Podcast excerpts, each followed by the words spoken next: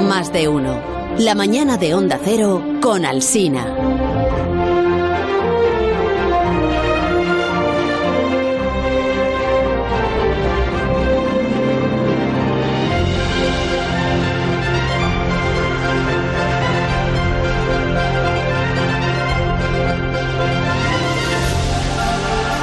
18 minutos nos ponemos ya en las 12 de la mañana de este viernes, 11 de la mañana en las Islas Canarias. Es que estamos ya acabando, Begoña, ya estamos ahí en puerto. Qué gusto, qué ganas ya, de verdad. Que no te gusta hacer el Corre, programa. sí, muchísimo, pero el viernes es que hay prisa. Hombre, pero Estamos encantados de compartir sí, con los oyentes. Estamos, pero que, todo este pasa. Bueno, me han dicho los compañeros de Onda Cero Valencia, porque estamos en la hora de Alberto Aparici de los viernes, hmm. que el propio Alberto Aparici se ha personado en nuestros estudios de Valencia para hacer allí su sección y que al parecer lleva una camiseta un poquito llamativa. Ay, a lo mejor es una camiseta de esas promocionales con su consultorio, el Aparici te lo dice, ¿no? Ahora se hacen camisetas de cualquier de cualquier cosa. Sí, claro. Pero Aparici te lo dice es un lema espantoso para un consultorio y para una camiseta. Arriba, T y luego lo dice. No, parece ser que es, una, es un tema serio. Ah. Que nos envíen, por favor, los compañeros de Valencia una foto ah, de ah. Alberto Aparici, así vemos la camiseta porque como hoy entra desde Onda Cero Valencia, que no te lo había dicho, eh, Alberto Aparici entra desde Onda Cero Valencia. Mira esta nota de voz, a ver qué dice. Es una nota de Me voz. llega aquí la foto. Es una foto. Esto es. Sí. Muy bien. Es una camiseta negra con un lema en letras verdes que dice: Los virus no somos amebas. ¿Has dicho virus? Sí, amebas? Los virus no somos amebas. No entiendo nada. Sí, de todas llevamos toda la mañana hablando de virus y Alberto también se empeña en seguir con el mismo tema. Aparici, buenos días. Hola, buenos días, Carlos Begoña. ¿Cómo no, estás? No, en realidad no es el mismo tema. ¿eh? Esto, esto es una iniciativa estrictamente científica en la que vamos a hablar de otros aspectos de los virus. De ¿No vas a hablar del coronavirus entonces? No vamos a hablar del coronavirus. Vale, ¿Ni de la viruela? no, ni de la viruela tampoco. Aunque ¿Ni de la varicela? Tampoco, tampoco. Eso lo dejamos para las secciones de los mayores, para las secciones importantes del programa. Entonces, ¿qué quieres decir con, la, con este galimatías, este de cómo era? Los virus no somos... Eh, amebas. Los virus amebas. no somos amebas. Sí, que es un, es un intento de generar confusión entre los oyentes, ¿no? para que confundamos los distintos tipos de microorganismos porque tú, las amebas, ¿cómo definirías una ameba? ¿Tú qué dirías que es?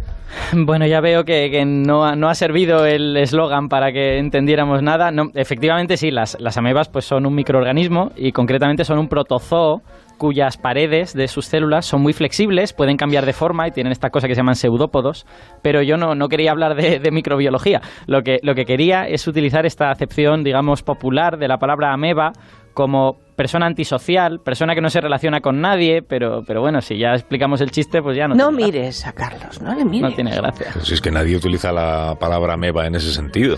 ¿Cómo que no? Pero si eso es uso Sí, popular de ameba, yo soy sí. una ameba y Sí. tal. Se ¿no? dice eres un poco seta, ¿no? También. Mira, también, sí, eso También. también No, vale. también Pero no, ameba solo. es más antisocial que seta. Seta es nadie más... ha dicho nunca nada parecido a eso. Seta es más, más si eso, ¿no? Mira, tengo aquí hoy a unos alumnos del Colegio Arturo Soria de Madrid que han venido a Ajá. vernos. Son todos ellos expertos en microbiología. Bien amebas. ¿A que sí? Sí, dicen que sí. Mira, dicen que sí. Decidlo más alto que es que Alberto está en Valencia y no soy Sí, ya. sí. Que lo... Sí. ¿Ves? Todos ellos son especialistas a su, a su edad. Pues, ¿Cuántos años tenéis? 14. 14. Más A su edad. Y a, que, 14 y a que ameba, a que ameba significa lo que yo digo, que es ser antisocial. No tienen ni idea. No, no, no. No, dicen Dicen todos que que no. A, a que, a que lo que se dice es eres, eres un seta. A que eso sí que se dice. Sí, Sí. sea Bueno, a ver, a lo que, a lo que yo iba a es... que os lo eh, sabéis todo sobre los virus. Sí. a ver lo que dices, Alberto, que hoy tienes un público muy, muy exigente. Bien, me alegro porque hoy vamos a tratar un tema súper interesante, que es que los virus también tienen vida social, que se relacionan unos con otros, que, que cooperan, que compiten entre sí, vamos, que, que no son amebas, eso es lo Ah, que quería decir, vale, que vale, son vale. súper interesantes los virus. A- Encima. A, que vosotros ya sabíais que los virus tienen mucha vida social. Por supuesto, dicen, pues hay una novedad, claro. Que igual, de todas maneras te voy a decir una cosa, Alberto. Eh, llevamos unas semanas hablando, aunque tú ahora no quieras, de lo del coronavirus y todo eso. Mm. Entonces, igual no es el mejor momento para tratar de convencernos de que los virus son gente simpática, con vida social, que ahora mismo el virus tiene un poco de mala prensa, ¿no? ¿Te das cuenta tú? Bueno, los virus tienen, como todos los seres vivos, tienen sus aspectos eh, positivos, sus aspectos negativos. La vida es así, la vida tiene, tiene sus cosas. Pero ya verás como esto es súper interesante y no, y no incluye un eh, juicio ético sobre los pobres virus. De hecho, ni siquiera os lo voy a contar yo. Os lo va a contar un virus. Un virus al que he citado en la emisora de Madrid. Perdona. O sea, Pues sí, sí, que, Claro, está a punto de entrar. debería muy listo, como ya. está en Valencia y no está aquí. sí es verdad, el virus te, Claro. lo, te lo podías haber invitado tú allí, a- Claro. a, la emisora de allí. No, es Exacto. para que viváis la experiencia, Uh, hombre. Se cae el virus. Cuidado. Perdóname, que es que es verdad que está entrando aquí un... que viene como forrado en plástico. Es, es como un... Claro. Pero es un virus grande, ¿no? Para no Pues- contagiarse. Sí, claro, es viene protegido, no está el horno para entrevistar a virus sin ninguna protección y además con gente en el estudio. Es que soy un virus gigante, caballero. Que no todos somos retacos como el coronavirus ese. bueno, déjame, déjame que te lo presente. un virus ruso. Es, es, una, es una cepa muy especial de Pizovirus sibericum, que es un virus que fue descubierto en el permafrost de Siberia, donde llevaba 30.000 años allí congelado. Y es el virus más grande conocido. Se llama Pizovirus sibericum, pero prefiere que le llamen Dimitri. Buenos días, Dimitri. Buenos días. Que nadie se alarme por mi presencia aquí esta mañana, que a mí no me interesan los humanos. Usted con ese tamaño de ser un virus de dinosaurio, por lo menos, ¿no? De amebas, señora. Otra vez las amebas. ¿Sabe? Mi negociado son las amebas. Pero vamos con este plástico que me han obligado a ponerme. Ni un vodka me puedo tomar, ni una chapita de ensaladilla rusa. Nada. Bueno, díganos, díganos, Dimitri. A mí ¿Es me muy está activa? asustando. ¿Es muy activa la vida social de los virus? Pues la mía lo era mucho. Mis veranos los pasaba en la tundra, nadando bajo el sol de medianoche. Es verdad que siempre había un pequeñico encontronazo, porque claro, si eh, te encuentras una ameba que esté de buen ver, pues a veces se te olvida avisar a tus compañeros, pero son cosas de vida. Sí, Mira, como diría el monaguillo, ojalá le entendiera lo que está usted diciendo. ¿eh? Usted, perdone, pero me he fijado que habla usted en pasado. Mm, es que todo aquello ya es pasado, amiga. Qué lástima. Un día de octubre, hace 30.000 años, empezó a nevar como solía. Y lo siguiente que recuerdo es... ¡Uf! Unos científicos descongelándome ya en 2014. Imaginen el salto temporal. Ya no queda aquí ningún amigos.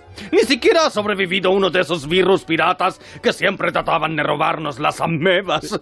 Estoy ahora mismo muy solo. ¡Oh, visto rosa! Oh, pero hombre, pero... No, hombre, no me, no me- que no me llore. Lo siento, creía Pero sí- Este Que no me programa es llore, muy que- dado a que nos llore a la Que gente. seguro que ¿eh? es contagioso el lloro también. Pero si seguro que va a conocer a gente nueva, que no pasa nada. Claro, hombre, seguro que sí. Ah, no podría hacer esto, pero no puedo, lo siento, yo me marcho. Pues es que No, son virus estos sociales y se, no se y se va. No se Pues se vaya usted. aquí a un montón de chavales de 14 años. Pero están- tampoco puedo contagiarles de nada. Bueno, si ellos se dejan. Bueno, si son amebas. No, alguna meba habrá. ¿Hay alguna meba en la sala? No, dicen que no. Dicen No que lo tienen claro, no lo tienen claro. Están ahí preguntando. Entonces se va el virus. Me marcho. Bueno, y eh, Alberto, entonces el, el plan B tuyo, ¿cuál es? Porque si se va el virus, no sé quién va a explicar lo de la vida social de los virus. Eh, bueno, pues mi, mi plan B es, eh, en lugar del el protagonista de todo esto, pues que lo cuente el científico, ¿no? Eh, tengo un segundo invitado que le he dicho que se pasara por aquí, por la redacción de Valencia. Ah, ese no es contagioso. Eh, no, no es contagioso. Es eh, Rafael San Juan. Es investigador en el Instituto de Biología Integrativa de Sistemas, que está aquí en Valencia, y es uno de los mayores expertos en esto de la interacción social de virus. Hola, Rafa, buenos días. Hola, ¿qué tal? Buenos días. ¿Qué tal, Rafael? ¿Cómo estás? Gracias por, Hola, recibir, por, por gracias atendernos esta mañana. Oye, eh, un científico, porque Alberto nos ha explicado aquí, yo, yo la verdad es que creo que bastante, de manera bastante precaria nos ha explicado esto de la vida social de los virus. Tú que eres científico, no, no como Alberto. Oye, pero yo, eh, hice- yo soy científico. También, también, un sí, también lo es. de otra manera. No, ¿qué, qué entiende o qué entendéis los científicos por que los virus tienen vida social? A ver, ¿eso realmente qué significa? Claro, no, pues está claro que no pueden hacer lo mismo que, que los humanos, ¿no? O los animales, pero sí que pueden interactuar eh, entre sí de, de diferentes maneras. ¿no? A veces pueden cooperar, pueden incluso viajar juntos de un hospedador a otro, eh, pueden comunicarse y también pueden hacerse trampas entre ellos. Mm.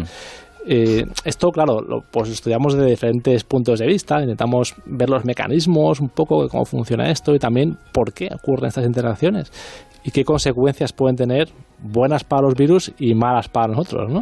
Hmm. Oye, ¿nos pones, nos pones Ejemplos, algún ejemplo ejemplos, ejemplos de esto de que los virus cooperen, por ejemplo? Interacciones, sí. venga. Sí, pues de diferentes maneras. Pues, por ejemplo, el- los virus, nosotros somos su- sus recursos, ¿no? Ellos nos tienen que consumir a nosotros para, para sobrevivir. Hmm. Entonces, cuando, cuando se juntan varios virus, eh, lo que les interesa a ellos es hacerlo de manera, entre comillas, responsable. Si, si son muy malos con nosotros, lo que puede pasar es que nos maten demasiado pronto y entonces no se puedan transmitir al siguiente hospedador, ¿no? No les da tiempo a, a completar todo su proceso. Entonces, eh, esto tiene una acción concertada entre, entre ellos. Si uno se porta mal, se hace un virus díscolo y empieza a matar demasiado rápido a su hospedador, los demás también se ven perjudicados. De manera que todos conjuntamente tienen que utilizar a, su, a sus recursos de una manera, eh, diríamos, responsable. ¿no? Pero es, Luego- pero es habitual que haya como varios virus eh, atacando al mismo hospedador a la vez. Sí, esto pasa, lo hemos visto recientemente, que a veces los virus, como decía, viajan juntos, ¿no? sino que se van agrupando eh, diferentes partículas virales y atacan a la vez a, a la célula, eh, de forma que consiguen eh, sobreponerse mejor a las defensas que todos tenemos. La célula intenta mm, parar la infección y los virus también tienen sus respuestas an- ante eso, ¿no? una especie de carrera de armamentos entre, entre la célula y, y el virus. Hmm. Entonces, cuando entran varios virus a la vez en la célula, eh, pueden conseguir mejores efectos eh, combinados de lo que lo harían cada uno por separado. De esta manera están cooperando. ¿no? Incluso has visto un caso reciente en el que entra un virus solo, que va por ahí como de avanzadilla. eh, el pobre no consigue lo que quería, que es infectar a su célula, pero la deja un poco tocada, ¿no? un poco debilitada. Ajá. Entonces llegan después otros compañeros suyos y sí consiguen eh, matar a la célula gracias a lo que ha hecho este primer virus que le llamaríamos altruista, ¿no? que ha llegado por delante. Ajá. Eh, Cosa- cosas muy curiosas de Y si van entre ellos. demasiados hacia la célula, no sé, no hay competencia y Pues se sí. matan entre ellos. Pues es una muy buena pregunta, porque esto ocurre también. Eh, cuando, cuando entran varios de golpe, ¿qué pasa? Pues que siempre hay alguno, que, alguna manzana podrida, diríamos, ¿no? Que, que lo que hace es, pues, no trabajar para el, para el bien común, ¿no? Y, y- y entonces deja de producir las cosas que los virus hacen, que son pues producir proteínas o producir factores que puedan eh, dañar la célula, y él se dedica solo a, a reproducirse, a, a replicarse todo lo rápido que pueda, aprovechándose de sus compañeros. Y estos virus tramposos eh, pueden eh, ser un, factor que, que inhiba al, al virus normal, ¿no? Y, y se aprovechen de, de su existencia. Esto lo contáis desde el punto de vista del virus o de los virus. Sí, que vais claro. con los virus vosotros. ¿sabes? Lo- lo- los virólogos, sí. El primero que llega y deja tocada la célula es altruista. Pues a mí me parece un maldito. Correcto. Maldito. Nosotros decimos, cuando un virus funciona bien, decimos que tiene algo beneficioso. ¿no? Beneficioso para el virus. Para claro. el virus, sí, sí. ¿Y que que cuánto rato verlo todo mantiene vivo al, al, al- al ser humano del que se aprovechan? Es decir, eh, a la célula de la que se aprovechan. Pues esto es una cosa que puede estar bajo el control del virus y aquellos que matan a su hospedador muy rápido, Sí. eh, por ejemplo el ébola, ¿no? Eh, tienen menos oportunidades de, de encontrar futuros hospedadores y eso les hace menos peligrosos a nivel de la población, a nivel epidemiológico, son, pueden ser menos peligrosos aunque a nivel de individuo eh, sean muy virulentos. Eh, otros virus, eh, por ejemplo el virus VIH, pues, eh, está muchos años sin hacer daño aparente a, a- a quien infecta y tienen muchas más oportunidades de transmitirse. ¿no? ¿Y pueden Entonces, aprender es- esto, a, a ser menos virulentos? Bueno, aprender, entre comillas, claro, ellos pueden tener eh, variaciones genéticas que hagan que se comporten de una forma u otra. Claro, algunos virus atenuados eh, lo que hacen es mm, ir más despacito. ¿no? De hecho, las vacunas se basan un poco también en esto, ¿no? en atenuar a los virus, tanto que no sean capaces de, de causar daño. ¿no? Claro, yo perdonad que rompa vuestro idilio con los virus, pero a mí lo que me interesa saber es si saber más de cómo cooperan entre ellos los virus nos puede servir para aprender nosotros a combatir a los virus, a acabar con ellos, ¿no? Claro, el, ¿No os parece, chicos, que es el planteamiento correcto? Dicen todos que sí. Sí, sí. Cuando cooperan es cuando más peligrosos son porque pues están ayudando entre ellos para ir contra nosotros. ¿no? Pero sí que, como he comentado, hay algunos virus que se hacen trampas entre ellos Y esto se le llaman a veces mm, partículas defectivas o virus defectivos, ¿no? que les faltan trozos que son esenciales para ellos y, y pueden existir porque hay otros virus presentes en la célula que sí les proporcionan estas Ah, funciones. Entonces, estas partículas defectivas se pueden un- intentar utilizar para combatir a los virus, En fin, usar a los virus tramposos contra los virus normales. Y bueno, de esto no hay mucho aún, ¿no? En- porque estamos hablando de cosas muy básicas, de ciencia muy básica, quiero decir, pero sí que hay alguna especie de ensayo en ratones y, y por el estilo que, que intenta usar esta, esta estrategia. Y oye, Rafa, una, una pregunta. Los virus, además de hacer todo esto de competir, cooperar y tal, eh, ¿tienen algún tipo de comunicación? Porque sí se conoce comunicación entre células, comunicación Mm. química y estas cosas, pero claro, los virus se supone que no son seres vivos, ¿no? Son como robotitos. Entonces, ¿se puede comunicar un virus? Pues es curioso que sí, y esto se ha visto recientemente. Eh, los vir- algunos virus eh, pueden emitir unas señales, señales que en este caso son péptidos, ¿no? Moléculas que van difundiendo por el medio y les sirven para ver cuánta cantidad de virus hay en su entorno. Cada virus produce una pequeñita cantidad de este péptido y si hay mucha concentración de péptidos significa que hay muchos virus en el entorno. Ja. Cuando esto ocurre, el- los virus prefieren quedarse quietecitos en sus células y no matarla, porque si salen de la célula se van a encontrar muchos competidores y no van a poder probablemente eh, encontrar más células disponibles. Ajá. Y sin embargo, cuando la concentración del péptido baja, significa que pueden matar tranquilamente a su célula y salir a, a buscar más, ¿no? Entonces es una forma que tienen ellos de, de regularse a nivel de población a través de, esto, de estas señales. Qué chulo. Oye, Rafa, y tú, o sea, tú cuando eras pequeñito, tú ya decías, yo de mayor quiero, quiero saber todo sobre los virus. Tú te veías ya investigándolos desde muy Bueno, joven. Pues depende que, a qué te refieras por pequeñito. Pues tres años, cuatro años, bueno, pues la verdad es que no. años. Yo creo que con tres años no sabía que existían los virus aún. Pero, aunque cogía alguno que otro. Tú- Pero sí me ha gustado mucho la genética y la, y la genética y los virus tienen mucho que ver, ¿no? Porque un virus es básicamente material genético con una envuelta que, que lo protege. Pero tu vocación científica, ¿en qué edad la situarías? ¿Cuándo te diste cuenta de que era lo que más te interesaba, lo que más te gustaba? Pues yo diría que a mí me gustaban muchas cosas de, de pequeño y de joven. Eh, me gustaba me gustaba la música, eh, me gustaba la ciencia también. Y ya quizás el, pues, a partir de mis 15 años empecé a pensar que la parte científica pues, me, me atraía ¿no? bastante. Y de ahí, pues como comentaba, siempre me gustó mucho la genética y de ahí derivé un poco hacia los virus. Y de ahí también a la, la evolución, que es una cosa que siempre me ha fascinado, ¿no? El tema de, de la selección natural, Sí. de, de Darwin y compañía. Y bueno, pues al final la, la vida da muchas vueltas y Sí. acabas, acabas haciendo evolución social de virus, ¿no?